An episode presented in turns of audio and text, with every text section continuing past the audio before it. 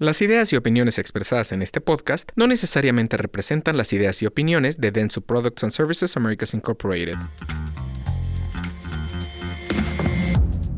El momento denso es ahora. Hola, ¿qué tal? Mi nombre es Alejandro Yepes y les doy la bienvenida a un nuevo episodio de El Momento Denso, el podcast que está creado para los expertos, para los instaladores, pero para también el público en general.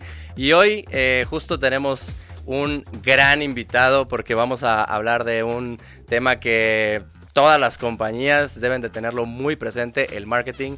Y bueno, sin, sin más preámbulo, quiero darle la bienvenida a Chucho Fernández. ¿Cómo estás? Hola Alex, gracias, muy bien, un gusto siempre estar contigo. Pues eh, qué mejor eh, presentación que la que puedes hacer tú mismo de, ti. Cuéntanos un poquito de, quién es Chucho Fernández, cómo, cómo ha iniciado su carrera, cómo ha sido la evolución y, bueno, qué, lo tiene aquí eh, en, en, este podcast.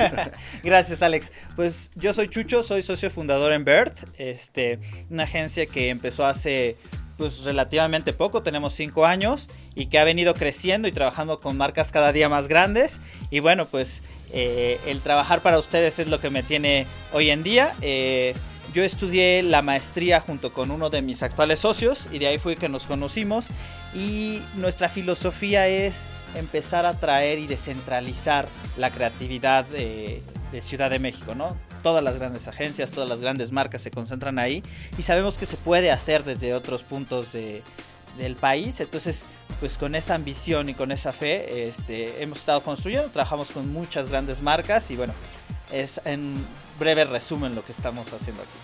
Buenísimo, buenísimo, Chucho. De hecho, justo lo que eh, me he informado y bueno, cada vez he ido conociendo más a, su agencia, a Bert, es eh, los, los premios que han ganado. O sea, digo, muy notable por, para mí, la agencia de marketing del año 2020, si mal no estoy. Eh, y muchos, muchos otros premios eh, que, que, uno entra aquí a la agencia y es lo primero que, que, uno ve. Eh, la verdad es que impresiona porque de lo que me he informado, la, la agencia tiene, digamos, relativamente una corta vida. ahorita me dirás, pero creo que cuatro o cinco años.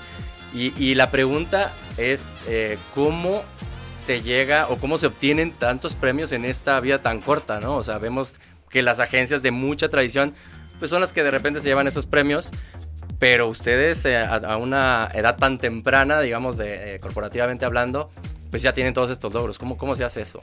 Mira, eh, sucedió que en realidad trabajábamos antes todos en una agencia y ahí quien es ahora el VP creativo, que lo veremos más tarde justamente en esta sesión, este, y yo éramos dupla, éramos dupla creativa.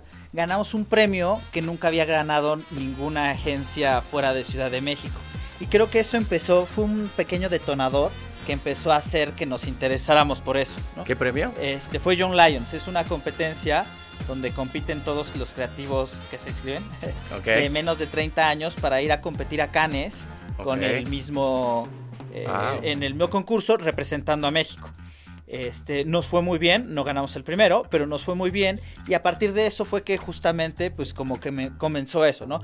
Hubo un poco más de reflectores hacia nosotros y fue que decidimos precisamente crear Birth y entonces esa hambre de seguir creciendo pues nos ha traído en que estamos inscribiéndonos a premios, a concursos, este, que por ejemplo las, las marcas más grandes al principio pues no te voltean a ver porque pues no existes, ¿no? Claro. Entonces eh, nosotros somos una agencia que entra mucho a pitches, que, que, son, para los que no son de la industria, un pitch es, un, es como una licitación, okay. pero con un concurso.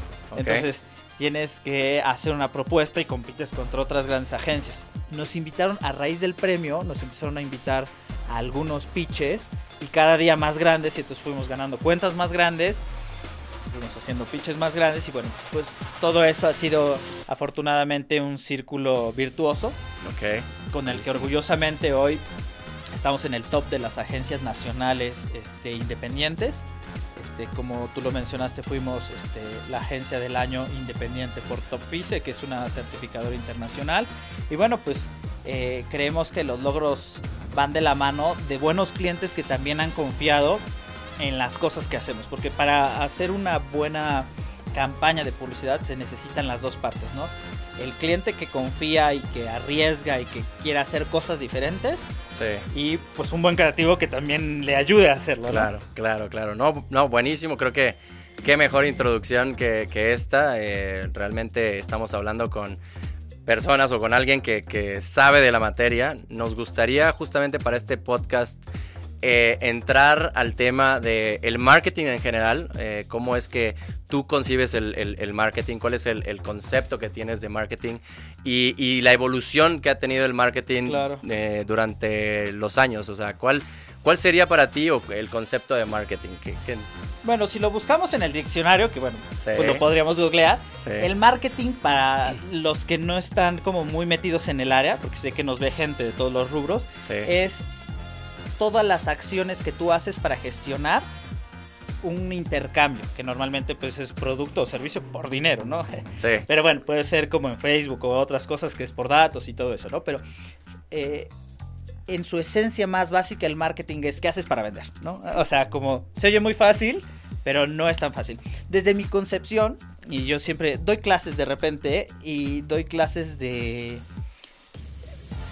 de publicidad para no publicitarios, ¿no? Ok. O para no publicistas. Entonces, eh, me gusta mucho porque ves gente que toma decisiones que a lo mejor todavía su empresa no está como para tener un director de mercadotecnia, pero pues también es ir poniendo la semilla para que la gente lo vaya haciendo, ¿no?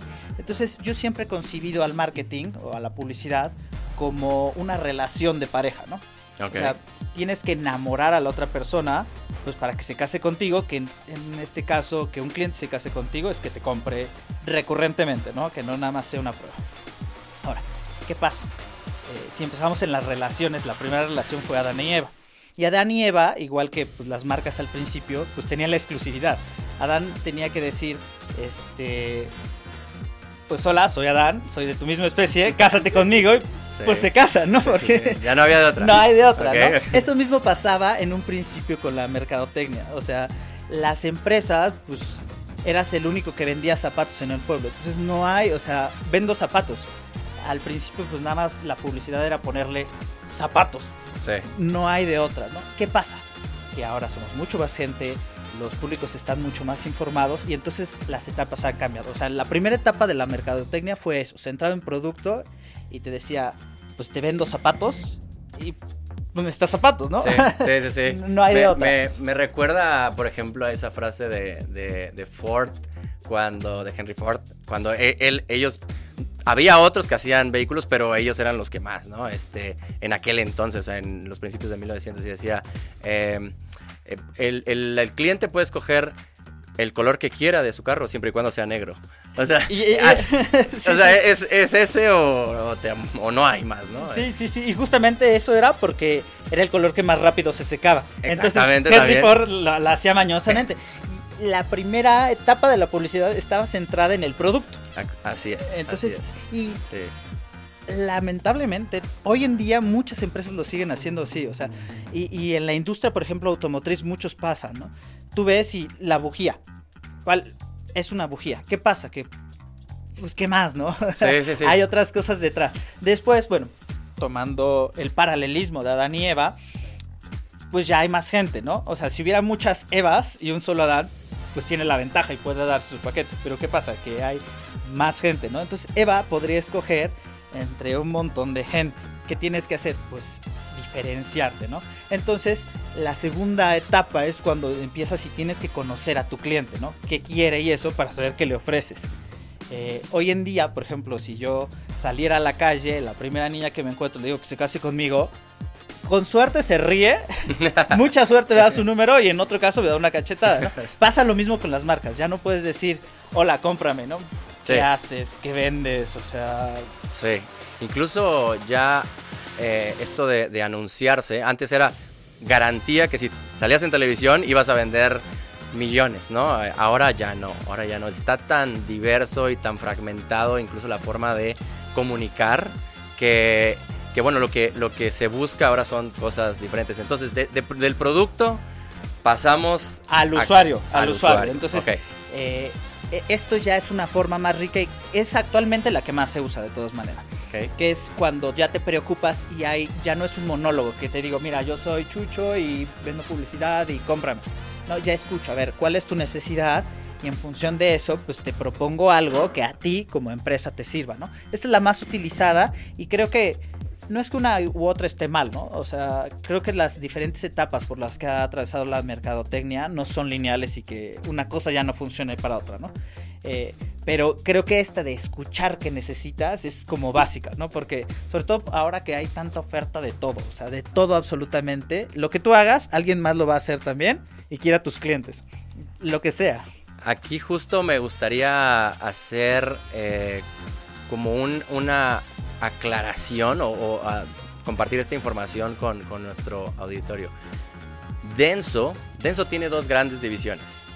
Una que es el equipo original, ¿no? Eh, se hacen autopartes o piezas para que los carros que salen de la agencia tengan con equipo denso. autopartes denso. Eh, y el aftermarket, que es en donde estamos nosotros, el mercado independiente, que es las autopartes se venden en refaccionarias independientes.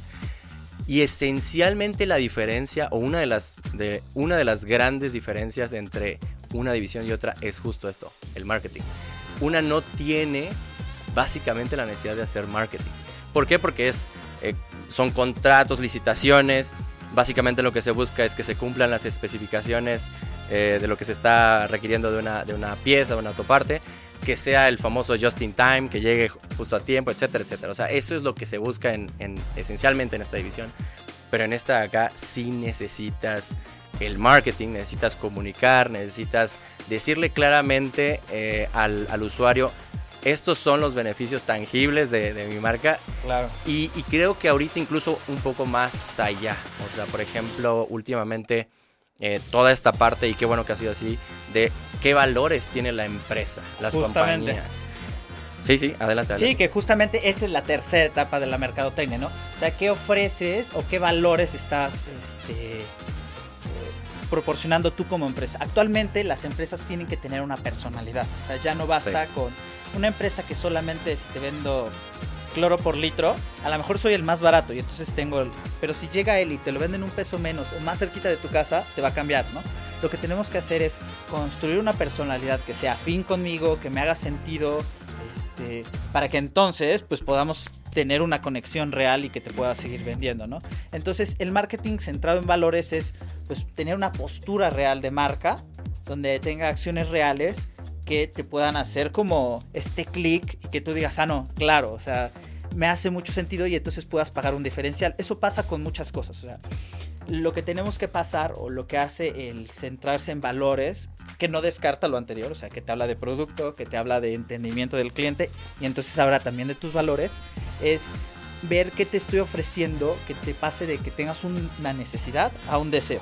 Y esto es siempre lo explico de esa manera. O sea, la necesidad, por ejemplo, de tu teléfono es que puedas hablarle a tu equipo. A lo mejor que tenga una cámara, pues para capturar tus momentos y que tengas WhatsApp. Fuera de es, eso es la necesidad y esa necesidad te la cumple un un teléfono de Oxxo. ¿Qué pasa? Cuando llega a otra empresa y te habla de eh, valores, como decir, y, no necesariamente tienen que ser valores como humanos, o sea, también puede ser valores que, cosas que a ti te sumen valor, ¿no? Que la cámara está más padre y que entonces, este, pues vas a salir mejor, este, te vende exclusividad o te vende, pues entonces pasas de pagar mil pesos en el Oxxo a pagar mucho más, ¿no? Entonces, ese es un entendimiento y algo que tiene que ver también con cosas que que te sensibilizan a que pases. En la industria automotriz esos valores se verían reflejados como el que te cuide eh, el automóvil, el, que te dé cosas de más que nada más la chispa que necesita este, una bujía, ¿no? Sí, eh, es un gran tema este. Justo la compañía recientemente cambió la misión y, y la misión parece como hasta como utópica, ¿no? O sea, esencialmente la compañía busca dos cosas, que haya un mundo más verde, más sustentable, o sea, e, e, eso es, o sea, mundo verde, por un lado, y por otro, así que aunque suene extraño, la paz mental, la tranquilidad mental. Y, dices, y dices, ¿cómo estos dos valores, o sea, la misión de la compañía, hasta arriba, eso es, eso es lo que busca Denso a nivel global? Cómo puede ir bajando eh, la estrategia en cada unidad de negocio para que eso se cumpla. Y al final si, si nos ponemos a, analizar lo que produce Denso, que son autopartes de una altísima calidad. Eh, bueno, no, no, de altísima calidad. Iba a decir algo, pero bueno, de altísima calidad. Eh, esencialmente lo que busca es que no haya tanto desperdicio de autopartes, que haya un control mayor de las emisiones, que, que, no, se, que no se esté obviamente consumiendo tanto combustible. Todo eso va con lo del mundo verde. Y al final también hay otras autopartes, otros, otros elementos que van con la seguridad del automóvil. Entonces, también eso te da paz, eh, tranquilidad, saber que vas a, a hacer un trayecto seguro. Entonces, esos dos valores esencialmente van bajando en todas las unidades de negocio que aquí nos tienen incluso platicando de eso.